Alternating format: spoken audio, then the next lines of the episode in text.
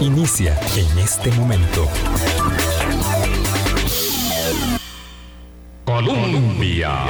Con un país en sintonía, son las 8 en punto de la mañana. ¿Qué tal? ¿Cómo están? Bienvenidas, bienvenidos a nuestra ventana de opinión. Qué eh, gran eh, compromiso, qué enorme responsabilidad eh, renovar con ustedes nuestra alianza para que podamos desde este micrófono, desde estos micrófonos, desde esta casa que nos alberga hace ya casi 15 años, mm, compartir temas y ustedes desde allá, desde el otro lado, también hacerse parte de la dinámica de eh, análisis, opinión, autocrítica que Hablando Claro eh, promueve. Cada campaña electoral nosotros procuramos traer a los mejores para que nos acompañen, para que nos ayuden, para que nos permitan abrir nuestros eh, focos y hacer del análisis un ejercicio cada vez más enriquecedor que les permita a ustedes también formar opinión en un mundo, en un contexto tan complejo como el que vivimos. Y a mí me complace mucho eh, darle saludo de retorno a mi queridísimo amigo y colega Saúl Buceta en ese ámbito, porque viene a acompañarnos, yo espero, para esta segunda campaña electoral. Eh, después de la anterior que nos eh, hizo también el favor y además ahora sí, poder darle la bienvenida a Aaron Sequeira, periodista, cronista parlamentario y también, igual que Saúl, eh, titulares de unos eh, blogs muy punzantes eh, que ahora vamos a anunciar también para que ustedes los puedan seguir a cada uno de ellos, más allá de que estén aquí de pronto de visita con nosotros. Aaron Sequeira, buenos días. Gracias por haber acompañado a Álvaro en mis vacaciones y por continuar ahora apoyándome a mí también y a nuestros oyentes. Un gusto, Vilma, un gusto estar aquí con todos ustedes, los oyentes, y bueno, hablaremos un poco de todo lo que pasa en la asamblea, lo que se ve y lo que no se ve, lo que se ve desde la barra y lo, que se oye y sucede en los corrillos legislativos, que es mucho más de lo que de lo que podemos decir y a veces es mucho más de lo que realmente la gente desde afuera ve. Un gusto. Es un mundo, un mundo además es como un narcótico, debo decirlo. No sé cuántos años, Aaron, en la, en la Asamblea Legislativa ya. Yo cubro Asamblea desde el 2008, ya bueno, y, estoy en, en Nación como eh, redactor parlamentario desde el 2013, entonces cubriendo asamblea, imagínese, de ya 13 eh, años 14 años casi. Sí, me ganó. Yo estuve 11 años y por eso pensaba que no había un mundo más allá de las paredes de Cuesta de Moras. Eh, después, claro, uno se da cuenta que hay muchas otras cosas que hacer, pero de pronto cree que la cobertura periodística eh, se resume ahí y le pasa mucho a los diputados que creen que realmente es ahí el centro del universo. Bueno, es que todo pasa por ahí. En cierta forma, todo pasa por ahí, todos los temas energéticos, servicios, etcétera, pero bueno, ellos, ellos muchas veces no lo ven más allá de lo que es y el control político del país. En una democracia ese, decíamos, es el tinglado. Qué gusto, de verdad, Saúl, de, de entrañable porque además de todo somos, somos amigos de, compartir eh, más allá del micrófono, así que es un gusto volverte a tener acá. Gracias Vilma por invitarme, gracias Aaron por, por acompañarnos también y gracias a usted que, que nos escucha. Bueno, vamos a empezar. Primero, hoy le vamos a hacer preguntas primero en este eh, segmento de inicio. Saludos, Aarón, me manda don Gerardo Lizano, sí, del curso de liderazgo responsable del INCAE. Tenemos historias que contarnos, de verdad hemos estado juntos en, varias, en, varias, en varios escenarios, no lo recordaba este. Eh, decía uh, Saúl que le queremos hacer preguntas a Aarón, para ubicar un poco el contexto parlamentario de este fin de sesiones ordinarias, digo este fin porque quedan ocho sesiones, y entonces se ha dado una dinámica muy interesante que es muy propia de fin de sesiones ordinarias donde los diputados tienen eh, iniciativa eh, de propuesta de ley para aprobar una gran cantidad de proyectos. Eh, yo sé que a los diputados les duele mucho que este calificativo, pero estos eh, proyectos históricamente se llaman proyectos chayote. Y entonces, bueno, ¿por qué se han aprobado tantos, tantas chayoteras en estas, en estas semanas, Aarón? Sería la primera, la primera pregunta. Y lo otro que me hizo mucha gracia fue que me decía un amigo que este esta, esta vez no se llaman solo chayotes, sino se llama eh, oye carne, porque tiene un poquito, un poquito de carne, o pretenderá tener un poquito de carne al, al, al finalizar este guiso. Bueno, es que venimos de ocho meses en las que el gobierno de Carlos Alvarado tuvo el control total de la agenda y recibió críticas durante los ocho meses. Eh, se llamaban extraordinarias, eso es cuando el gobierno dice que tramitan y que no tramitan los diputados. Entonces, la gran promesa era que en estos tres meses de sesiones ordinarias, que son eh, agosto, septiembre y octubre, ellos podrían colocar su agenda llamada de reactivación económica. Una súper agenda, súper ambiciosa. Se suponía que era muy ambiciosa. El problema es que eso también choca directamente con los intereses regionales y, y, muy comunales de diputados de las zonas periféricas. Entonces, a la vez que ellos quieren aprobar cannabis, aprobar generación distribuida, que recién se aprobó, eh, aprobar otros proyectos, también tienen o chocan con los intereses muy particulares de diputados de, de qué sé yo, de provincias Limón, eh, San Carlos, eh, regiones eh, alejadas de Guanacaste, zona sur. Entonces hay muchas aprobaciones municipales, donaciones y eso es lo que generalmente se llama chayote. Es una agenda light en el sentido de que son proyectos, como llaman ellos, de fácil tramitación. Entonces, la agenda, de hecho, estaba revisando aquí eh, el material de los proyectos aprobados en, entre mayo y octubre y en particular entre agosto y hoy. Y la mayoría son proyectos de fácil tramitación y los que a los que ellos le están apostando no están saliendo. Cannabis se trabó ayer, cannabis medicinal y con fines terapéuticos y cáñamo industrial se trabó ayer precisamente porque es un proyecto polémico. Los claro, ese no es chayote, eso es parte de la carne. Exacto, eso es lo que de hecho los diputados dicen, esto nos podría salvar la agenda de reactivación. ¿Por qué? Porque está abriendo un mercado de producción, de comercialización e industrialización de, de productos y generaría, digamos, muchos emprendimientos. Entonces, eh, a la vez digamos, la presidenta legislativa, doña Silvia Hernández, junto con Liberación Nacional, ha intentado que se den sesiones extraordinarias en las mañanas, o sea, sesiones adicionales a las, a las de la tarde, para ver si por ahí meten una agenda donde digan, eh, podemos aprobar estos proyectos, pero ¿qué está pasando? Les cayó la campaña. Ya empezó el 6 de octubre el banderazo oficial de la campaña. Los fuegos electorales ya estaban muy calientes en el plenario desde hacía meses por las convenciones, por que estaba lleno de precandidatos el plenario. Entonces eso les está impidiendo, porque digamos, si vos ves que la acera del frente está impulsando tal proyecto, vos vas a decir, no, pero es que luego ellos aprueban ese proyecto, salen en todas sus redes sociales y en todas las imágenes diciendo, aprobamos esto. Y esto es algo que les traería réditos electorales. Igual, digamos, la agenda del FMI está trabada. ¿Por qué? Porque si el gobierno sale y dice, aprobamos la agenda del FMI, eso podría tener algún efecto económico que va a tener también réditos electorales. Entonces, es, eso es lo que realmente está eh, atravesando todas las negociaciones. Y al, filo del cierre de octubre, donde se van a acabar las ordinarias, eh, digamos, ayer lo dijo la, la presidenta en la reunión de jefaturas de fracción, queremos hacer sesiones extraordinarias. Una fracción lo dice literalmente. No queremos sesionar extraordinariamente, ni después de las 6 de la tarde, ni por las mañanas. Hubo un desacuerdo. ampliar el tiempo de la sesión, no hacer sesiones extraordinarias porque después se nos revuelve con el periodo, sino este, ampliar el tiempo de la sesión. Incluso hacer sesiones por las mañanas. Se planteó esa posibilidad, una fracción no quiso. Duplicar sesiones. Y Silvia Hernández lo dijo literalmente. ¿Cuál era la fracción que no quería? Dijo que es Restauración Nacional. Y también hay muchos diputados que no aceptan trabajar más allá de las 6 de la tarde, extender la sesión de la tarde. Entonces eso está complicando y, prácticamente la agenda eh, avanza a pasito de chayote. Eh, vamos, eh, esto es interesante. Yo creo que por eso es que yo quería que Aaron hablara del tema, porque los intríngules de la Asamblea Legislativa eh, muy poca gente los conoce, los maneja, mm, eh, más allá de los que están en esos fuegos electorales, en esos juegos políticos y ahora que se van a mezclar con los electorales. No sé si, si Saúl quiere... Eh, ¿Dónde está parado? Sí, perdón. Aaron, ¿dónde está parado en este momento el Ejecutivo frente a un legislativo que está parado?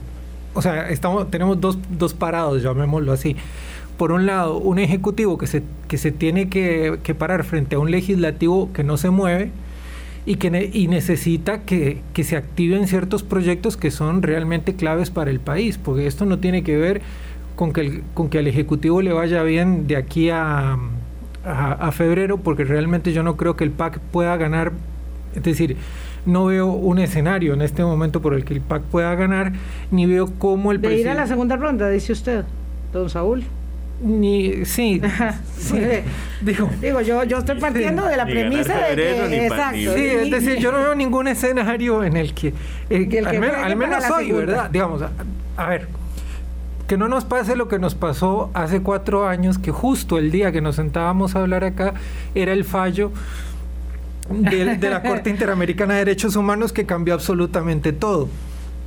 Este y en ese momento los dos que encabezaban las encuestas eran otros. este, pero la, la, pregunta es, ¿dónde está parado el Ejecutivo en este momento frente a un em, legislativo que podríamos llamarlo, que se ha llamado, eh, decirlo, se ha llamado a la inoperancia o a, o a jugar seguro, ¿verdad? A no hacer olas. Yo creo que en este momento el gobierno está atado de manos. Sí, claro. Básicamente. Y, eso se nota mucho en el proyecto de Marchamo, por ejemplo. El proyecto para aliviar el pago del Marchamo del derecho del impuesto a la propiedad de los vehículos 2022 está avanzando por impulso de la, de la oposición principalmente, eh, con un gobierno y un oficialismo que intentan a todas, de todas formas frenarlo, pero el, el gobierno está atado de manos. Y, eso no cambiará, a, pesar de que legalmente tenga la, potestad a partir del primero de noviembre de decir que se discute en la Asamblea, viene el presupuesto. Diciembre es un mes que está que se trabaja casi que la mitad porque viene luego el receso y enero es un mes plenamente electoral. Entonces el gobierno está atado de manos para ese avance y eh, en las sesiones extraordinarias estará cooptado porque si no, si no convoca proyectos que le interesen a la oposición, le, le van a cobrar eso a, eh, cambio del, del, apoyo a su agenda eh, y la principal del FMI. Y, y, negociar en este contexto donde, donde los partidos, las fracciones están pensando en otra cosa, están pensando en, llevar agua a sus molinos, entonces hace todavía más complicada la negociación política para la ministra de la Presidencia, que es la que tiene que ser la operadora política de Carlos Alvarado en el Congreso.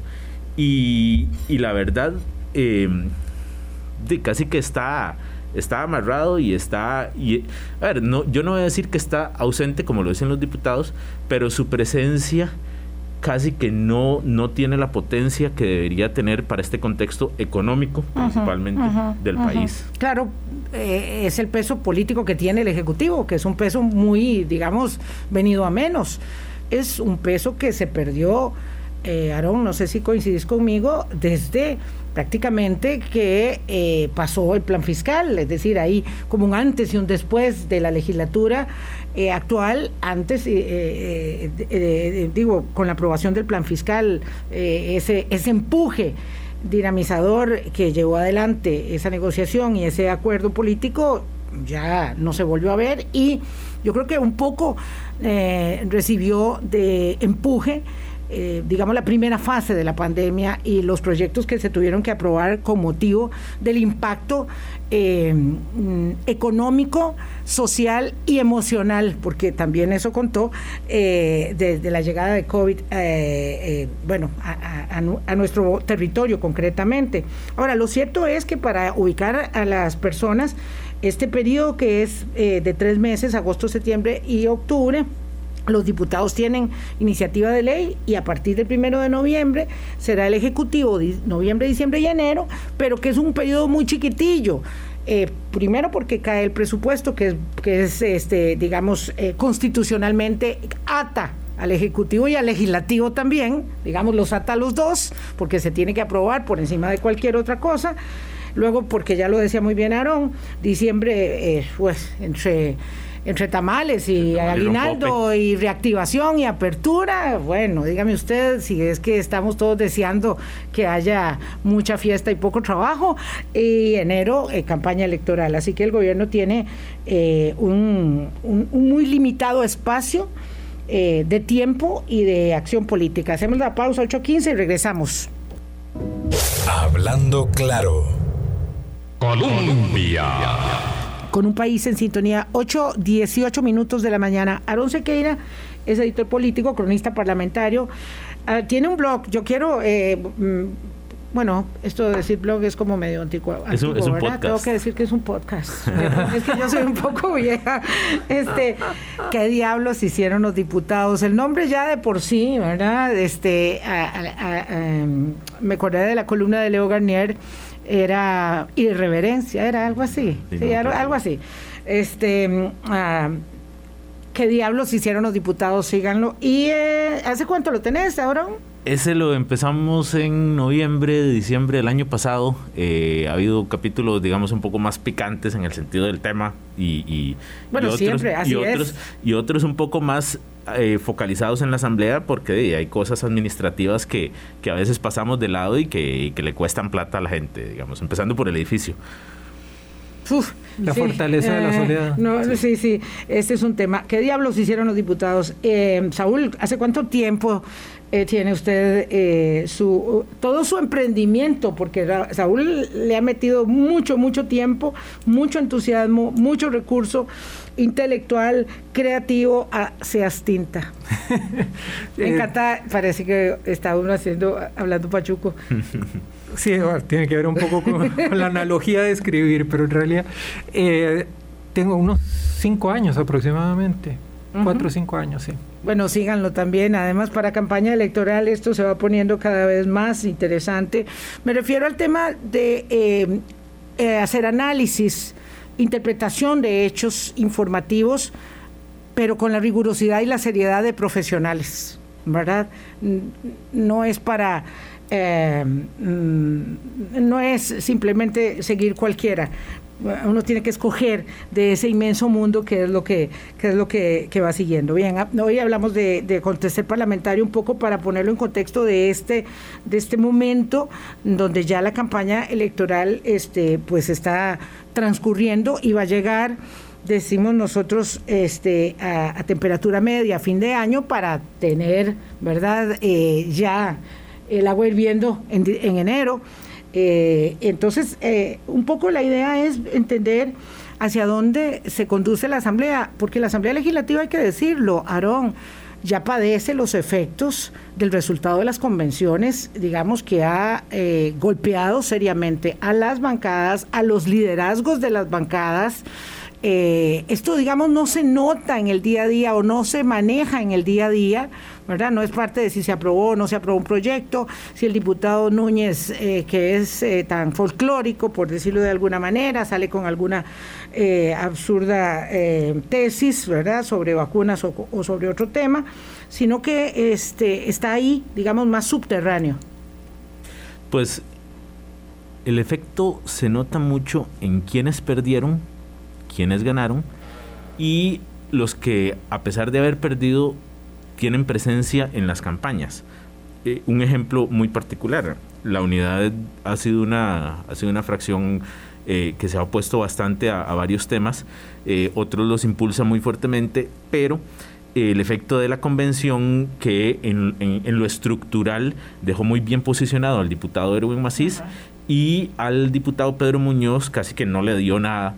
Entonces, lo anuló. Eh, por ejemplo, esta semana eh, Erwin Macís pudo colocar proyectos suyos y está impulsando bastante y, tiene una presencia bastante fuerte dentro de la fracción y, mediáticamente, porque el micrófono lo tiene, o sea, tiene... Sabe usarlo. Sí. En cambio, en cambio, Pedro Muñoz está muy retraído, muy desaparecido, se fue a sus cuarteles y en cuanto a empleo público, por ejemplo, ahora que estábamos hablando fuera de micrófonos de ese tema, en cuanto a empleo público, ha intentado un poco como retomar su, su oposición y pararse en la manguera, pero eh, con, mucha menos fuerza de la que tuvo en algún momento cuando tenía sus aspiraciones electorales.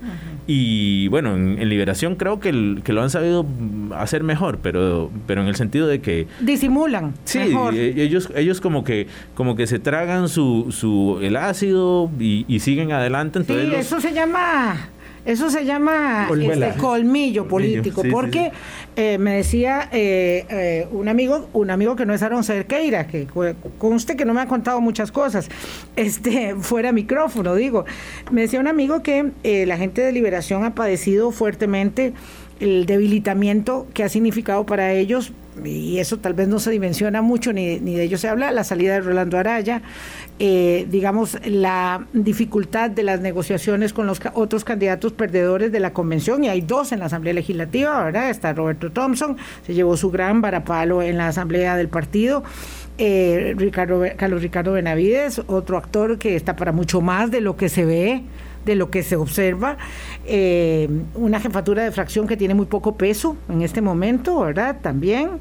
Entonces, la circunstancia eh, eh, señala que el, colmillo les permite disimular ¿verdad? sus debilidades, pero que, pero que, la van, que la van pasando difícil. Y luego, una presidenta de la legislativa, hay que decirlo, doña Silvia Hernández, con todo el conocimiento, la experiencia que tiene, apostó mucho apostó mucho y esto tampoco no se no se dice apostó, mucho a hacer mucho y le está saliendo poco precisamente por todo este contexto electoral. Es que por qué porque porque calculó mucho su primera fase de ejercicio sobre todo porque eh, bueno vamos a ver para propios extraños era altamente plausible que Silvia Hernández iba a ser primera vicepresidenta de la fórmula de, de José María Figueres eso estuvo ahí durante mucho tiempo instalado. Y eh, bueno, jugaba presidenta legislativa y con la posibilidad de ser candidata a la primera vicepresidencia, eso me parece a mí que la hizo tener que medir muy bien su juego y ahora eh, no va a lograr, pareciera, un rédito ni de la circunstancia eh, de la presidencia, pues tampoco en la fase, digamos, plena de la campaña y como figuran los o pueden llegar a figurar los candidatos a la vicepresidencia. Bueno, una presidencia y las jefaturas actuales podrían tener una, una, a ver, una medalla que colgarse si sacan proyectos como empleo público, que bueno, hablábamos con Saúl que está complicado, Saúl lo ve muy complicado, constitucionalmente se supone que tiene que que resolverse porque hay una consulta y hay un proceso legislativo, entonces habrá que ver qué pasa. No Saúl, lo ve Saúl. Eh, hay una responsabilidad ineludible de los diputados y del Ejecutivo de no dejar eh, varado un proyecto tan tan importante como el de sí, pero Yo no lo veo de aquí a febrero. Es ¿Ah, decir, no, es decir, ¿quién, quién en su sano juicio se va, se va a tirar eh, a los leones eh, del sector público en medio de la campaña electoral, ¿verdad? Este, después de todo lo que pasó, de todos los cuestionamientos que salieron de este, eh, ¿cómo se llama? De este proyecto. Porque si bien es cierto, la sala cuarta aprobó mucho del, del, proyecto también. Pidió correctivos. Pidió correctivos y, que no son correctivos tan sencillos y algunos demandan algún nivel de negociación. Entonces, de aquí a febrero yo no lo veo. Lo que sí creo es que muy probablemente se pueda avanzar a otro ritmo después de febrero y que quede listo muy probablemente para que la, la próxima Asamblea Legislativa lo termine de cerrar, como algunos proyectos quizás de, la agenda del Fondo Monetario Internacional, que eso tal vez pudiera avanzar con un poquito más de, celeridad después, de la, después de, la, de la primera ronda.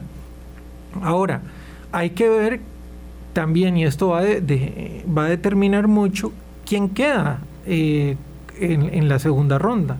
¿Quién queda sembrado para la segunda ronda? Quedan, ¿Quiénes quedan en la segunda ronda? Eh, ahí, ahí, hay otra, otro capítulo. Exactamente, porque eso también va a definir el rol que van a jugar los diputados en las campañas. Si Liberación Nacional, no sé, quedara en la, en la, para, la, segunda, ronda bueno, eh, ahí tenemos 19 diputados que básicamente van a, en buena teoría... Se, empodera muchísimo. eso cambia todo el juego. Eso cambiaría, cambiaría todo y, paralizaría nuevamente la Asamblea Legislativa. Entonces, Igual que si, eh, digamos, se, se, se, confirma, digamos, su, su, su presunción no sé si es una hipótesis o, o, una, un olfatímetro que dice, que, dice que, que, el PAC no va a segunda ronda y entonces eso le quita mucha presión de que cualquier cosa se vea como una concesión político-electoral para el PAC o para que gane el PAC o derive beneficio y ya se diría, ah, no, es que el país necesita el acuerdo con el fondo, es que el país necesita la ley de empleo público.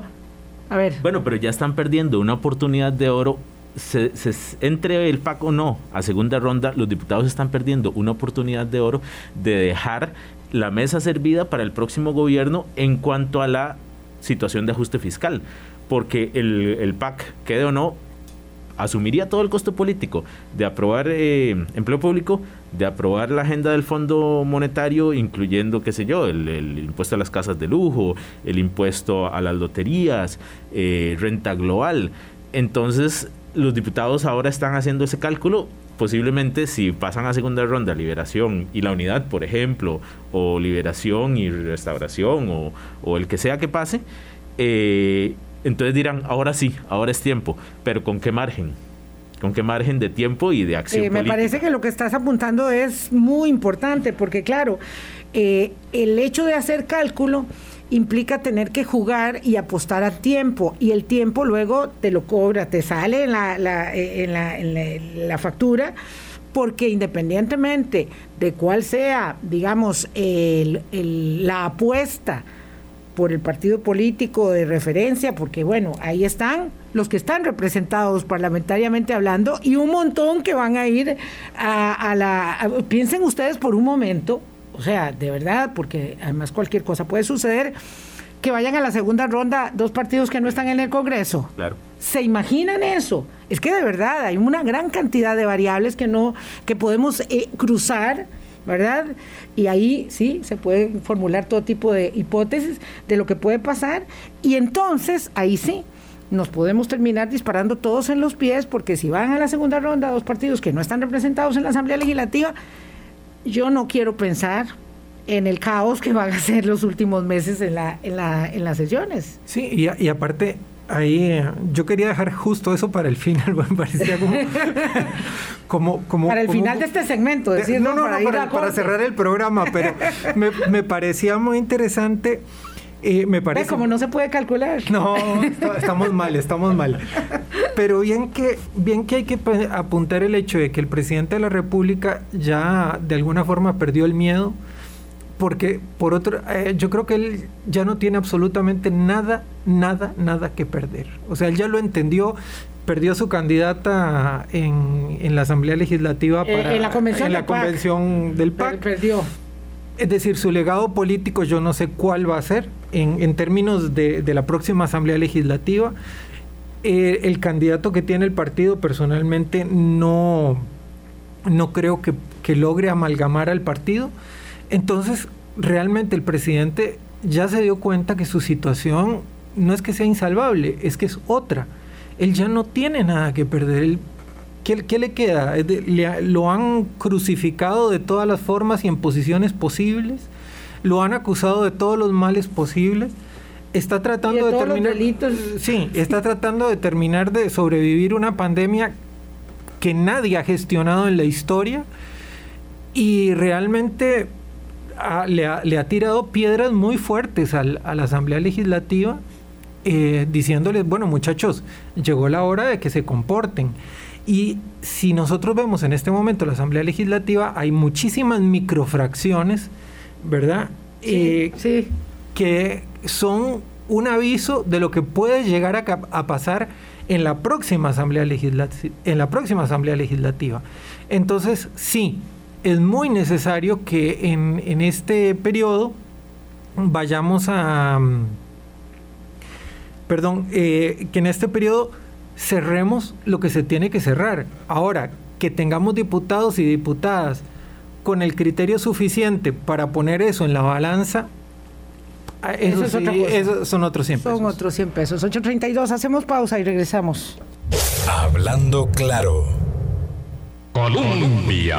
Con un país en sintonía, 837. Eh, antes de pausa, decía Saúl Bucetarón Sequeira que el presidente ya no tiene nada que perder. Eh, no sé si eh, eso, digamos, se puede leer de muy diferentes maneras, pero yo lo abono en el sentido de que ya puso todo el capital que podía tener, ya no tiene, no sé si le queda algo, yo creo que lo único que le queda es intentar contra viento y marea que se, eh, eh, digamos que se siembre el proyecto eh, preliminarísimo del tren, porque creo que es la obra país más significativa que deberíamos ver a futuro.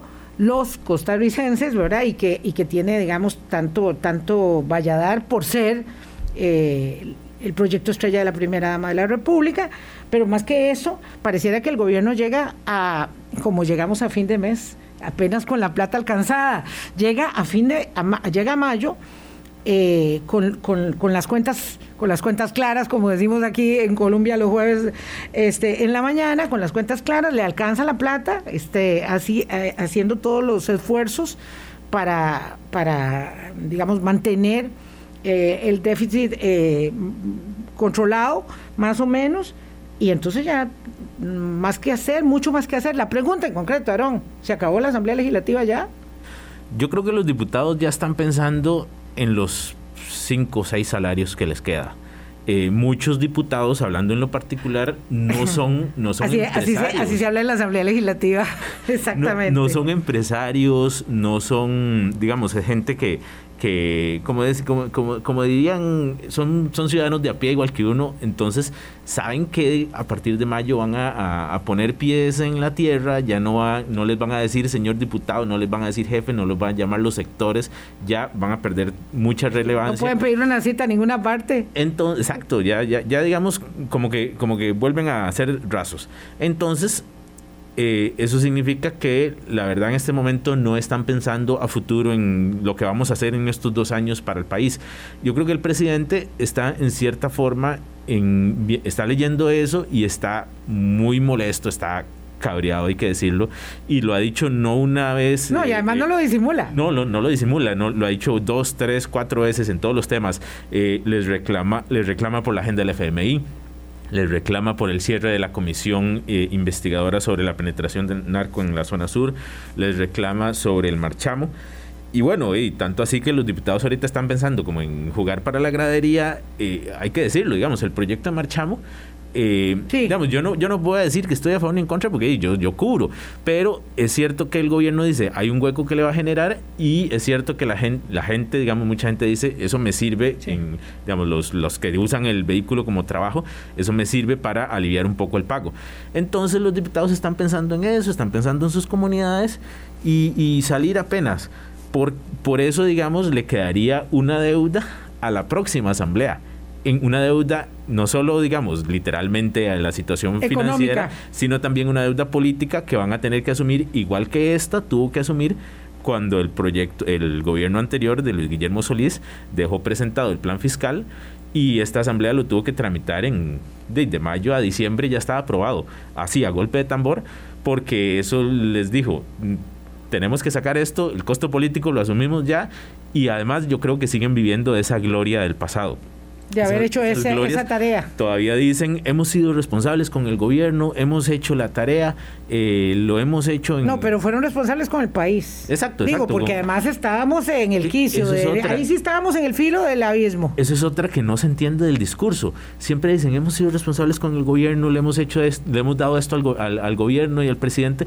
O sea, pero no es al, no es al, no es al gobierno de turno, es el país el que necesita que las finanzas estén sanas, que los servicios estén bien, que las calles sirvan, que la caja, que esto, que lo otro. Entonces, ellos creo que tienen que adoptar un poco más la, la, posición de qué, es, qué le sirve al país y no qué le sirve a, a, un grupito, a una comunidad puntual. Pero que diga eso, don Aaron Sequeira, con la experiencia que tiene, mm, no es mucha ingenuidad, no es mucho pedir. Eh, a mí me parece que somos muy ingenuos y siempre esperamos todos los días más de lo que de lo que muchos están dispuestos un acto De, honestidad. Sí, porque al, final digo ética, ¿no? Al final, digamos, eh, los diputados están ahí para para aprobar leyes eh, y para y para también ser críticos. Muy pocos son críticos de ellos mismos y de su labor. bueno, el trabajo de la comisión de esta de narcotráfico es terrible, es decir, el resultado final de ese ejercicio en el que se empeñaron, además ellos mismos, ¿verdad? Es que uno muchas veces tiene que considerar cuando se dispara en los pies y cuando no hace el ejercicio de autocrítica, es una vergüenza, es una vergüenza, porque es muy fácil hacer comisiones investigadoras. Eh, pues para el Poder Judicial y para el Poder Ejecutivo y para todos los demás, pero cuando se trata de uno mismo, pues ahí ya no es, no es igual. Eh, voy a aprovechar para hacer la última pausa juntándola un poquito con la otra para poder venir eh, a hacer, digamos, algunas elaboraciones con, con Saúl Buceta y Aaron Sequeira en esta, digamos, tertulia eh, espontánea sobre un poco la coyuntura legislativa y hacia dónde eso nos va a llevar ahora en el último segmento a campaña electoral. Hablando claro. Colombia. Con un país en sintonía, 8.45 minutos de la mañana. Cada campaña electoral, Aarón Sequeira, Saúl Buceta, es única, ¿verdad? Única porque alguien dice, ay, vamos a una campaña electoral que nunca en la historia, no, no, es que nunca en la historia fuimos a la campaña del 18, ni del 20, ni del, ni, del 90, cada campaña es única. Entonces, digamos, despojémonos un poco de ese dramatismo novelesco, ¿verdad? De que, ay, a lo que vamos, cierto, podemos afirmar, como afirmamos en su electoral el miércoles eh, en Canal 13 Dicho sea de paso, ahí les mando la cuña de 8 a 10 de la noche. Eh, los invitamos para que nos acompañen. Eh, dijimos, bueno, sí, esta es la campaña electoral donde hay más candidaturas inscritas en la historia del país. Que se confirmen, en todo caso, algunas menos, siempre serán más que las de la última campaña. Pero ¿qué es una campaña sui generis? Lo es eh, como cada una de ellas. ¿Cómo, digamos, se mezcla? Este final parlamentario con esta campaña electoral es algo que habremos de ver, ¿verdad? No sabemos, no tenemos la bolita de cristal, pero si por la víspera se saca el día, uno puede presumir, eh, les pregunto a Saúl y a Aarón, algunas, digamos, condicionantes que vayan a disparar esos, esos, eh, esos debates, esos diálogos, porque no va a transcurrir una cosa, digamos, totalmente separada de la otra. Aaron, ahora eh, cuando, cuando nos íbamos a la pausa decía, y, creo que vos también, ¿verdad? Un poco el tema este a veces es un poco ingenuo nosotros de decir, bueno, pero es que los diputados tienen que hacer. Deben. ¿Verdad? Y ese es su deber y, demás. Y bueno, pero está la realidad y entonces bajemos las expectativas y qué sé yo. Bueno, pero también está, está un poquitito el tema de, de la realidad. Es decir, a esta gente 57 personas, no solamente se les está pagando un salario bastante decente para que hagan las cosas que tienen que hacer, sino el que... El doble que gana un ministro. Sí. El doble que gana un ministro pero más allá de lo, del, del, buen salario que, están recibiendo, porque no quiero entrar en esta, en esta lógica. No, no, yo quisiera que los ministros ganaran mejor. Sí, pero lo que no quiero es entrar en la lógica de, mira, porque yo te pago, ¿verdad? Y sos mi empleado. No. Eh, lo, que, lo que quiero decir es que tiene que haber un sentido de responsabilidad para con el país.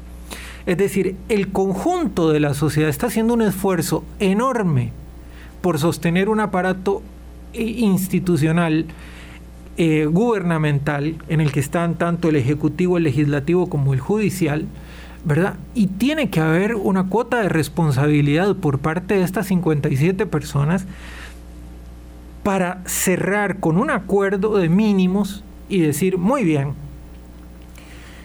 de acá al 8 de mayo, llueve, truene o tiemble, este país se va con esto, esto, esto y esto aprobado a mí no me interesa cómo se va a llegar a ese acuerdo, si se va a llegar a, eh, puerta cerrada, en una reunión con el presidente de la República, cinco personas, este, cuatro candidatos, tres diputados, un presidente. Sí, más diálogo, más, Es decir, pero tiene que haber una negociación. Sin esa negociación que demuestre liderazgos y que demuestre visión de país, estamos en el horno, así de sencillo. Y si por la víspera se saca el día, si esta asamblea ha sido lo que yo podría llamar este, un arroz con mango, lo que vamos a tener en la próxima es un picadillo bastante complejo, ¿verdad? Porque pinta que vamos a tener este, muy, eh, fracciones muy, muy chiquititas, más que todo unipersonales y demás. Y eso va a ser muy difícil la negociación. Mm. Muy, muy difícil la negociación. ¿Y cómo vamos a arriar gatos con un pito en la sabana? Esa es la pregunta que nos tenemos que hacer. Mm. Y como eh, nosotros como ciudadanos y ciudadanas, personas votantes, tenemos que preguntarnos a la hora de ir a votar, ¿voy a votar solo por esta persona? ¿Voy a votar por una visión de país? o voy a votar por una fracción con la que también se pueda negociar. Porque si no, es decir, si yo voy a ir a, votar por un mascarón de proa, por una cara bonita, por una persona famosa, mire, mejor no, mejor piénselo dos veces. No es que no vaya a votar, vaya a votar, vote por quien quiera, pero digo, pensémoslo un poquitito más, ¿verdad? Es decir, tenemos una responsabilidad para que no nos pase lo que nos está pasando ahora. Y también a los diputados le tenemos que decir, bueno muchachos, den el ejemplo porque si no esto se va a poner peor. Hay un problema y es ese, ese tema de las caras y el tema de las, de las fracciones, de las eventualmente posibles fracciones unipersonales, y es que la gente en el discurso dice, es que esto es lo que hay que hacer en el país, pero dice, si vos venís y pones a A, B y C de diferentes banderas políticas en la asamblea y además gente que nunca ha estado realmente dentro de la política, que no ha tenido negociación política, porque yo puedo haber eh, cubierto por 13 años la Asamblea Legislativa y, ver los corrillos y todo, pero yo nunca he tenido un cargo público en el que yo pueda decir como periodista, ah, yo puedo hacerlo mejor que ellos y ir a negociar y echarme el, peso del país encima. Entonces yo creo que ahí va a haber mucha responsabilidad en los que hoy están diciendo yo puedo ir a hacer mejor las cosas, eh, las cosas se tienen que hacer así y van a llegar a una asamblea con el, como la única persona con esa banderita e ir a negociar con fracciones de 5, 6, 12 personas que tienen otras visiones de país, entonces igual les vamos a tener que exigir esa responsabilidad y responsabilidad financiera y responsabilidad social con el país, pero eh, muchos, muchos ahorita están pensando en eso y, Saúl tiene toda la razón con eso del voto. El voto no es solo el derecho de ir a ejercerlo, sino también el análisis y, el, y, el, y la responsabilidad que yo le voy a exigir a esa persona para que no haga y vaya a gritar y, asuma la irresponsabilidad desde su curul que constitucionalmente los diputados tienen esa facultad de decir y acusar y todo lo demás, pero también exigir la responsabilidad de decir tienen que votar por cosas necesarias para el país y, e ir más allá del, discurso gritón. Nosotros no pretendemos llegar a conclusiones, voy a decirlo de esta manera, concluyentes. No vamos a llegar a, em, digamos, establecer y mucho menos nunca verdades absolutas, porque no, no, no, es esa la tarea. Pero sí, digamos, algunas cosas que nos dejan mucho pensando. Por ejemplo, ¿verdad? y ahí vamos a, ahondar en el debate de la campaña electoral, yo estoy cada vez más convencida de que una cosa que no nos va funcionando ha sido quebrar el voto. Lo siento. O sea, si yo finalmente voy a darle el respaldo a un candidato que sea el que más se ajuste a mi manera de entender la democracia, las instituciones y los desafíos del país, tengo que darle la, adhesión completa. Porque eh, mucho con el quiebre de voto lo que decidimos es le voy a dar el poder, pero no completo. Y resulta que somos los artífices de este picadillo, es decir, este, esta, esta fragmentación proviene del ejercicio libérrimo por dicha, ¿verdad? Eh, que tenemos nosotros los electores. Entonces tenemos que pensarlo bien. Entonces la consideración, por ejemplo, de partir el voto o no, es una que va a tener que ser muy, muy eh, contundente para la primera ronda electoral, porque además aquí, a diferencia de lo que pasa, por ejemplo, en Francia, eh, que se elige primero la Asamblea, eh, perdón, el, Ejecutivo y luego la Asamblea Legislativa, entonces hay un respaldo y una consecuencia entre una cosa y otra. Aquí decidimos primero la Asamblea Legislativa y después el Ejecutivo, porque vamos a segunda ronda. Y eso significa que va a quedar instalado un número de eh, representantes populares, 57, para ir a elegir a los tres restantes hasta en, hasta en abril. Y ahí eh, tenemos una gran responsabilidad. Pero bueno, dos Mm, consideraciones. Esto nos obliga a reflexionar, a medir mucho el trabajo que vamos a tener que hacer, medios, aspirantes y votantes, y por otro lado, mm, sí, tomar decisiones en consecuencia, aunque eh, no sea fácil, porque es más fácil decir que, que decidan otros. Y yo creo que yo sí no me apunto a que decidan otros, aunque quede inconforme. Claro, no, y muy importante también pensar ya en una reforma del sistema electoral para, para tener primarias que, básicamente eviten el paso de partidos que, entran a robar votos y a fraccionar la Asamblea Legislativa. Y que luego desaparecen. Algunos de esos partidos que hoy están ahí en la Asamblea Legislativa no estarán en la próxima. Otros ya murieron, ya tenemos muchos ejemplos de eso. Experimentos que fracasan estrepitosamente. En fin, nos vamos, Aarón. Un gusto haber estado aquí con ustedes, Saúl y Vilma. Muchas gracias por la invitación. ¿Qué diablos hicieron los diputados? Este es el podcast de Aarón Sequeira, eh, Saúl Buceta. Gracias a los dos por, por, este, por este rato tan interesante y gracias a usted por habernos escuchado. Seas tinta, se llama el podcast. no es que yo le estoy respondiendo a su saludo a, Saúl con, con eh, este, esta elaboración tan creativa. Pásenla muy bien, cuídense mucho, tenemos que seguirnos cuidando todos y el lunes, el lunes hablamos de obligatoriedad y de aperturas y de esos temas que eh, generan tanta roncha, tanta, tanta roncha. Seguimos pensando que somos aquí los únicos que tenemos pandemias, restricciones, requisitos que cumplir, obligatoriedades que afrontar. ¿verdad? Seguimos pensando que solo nosotros este, pasamos por esto. Pásenla bien, cuídense mucho.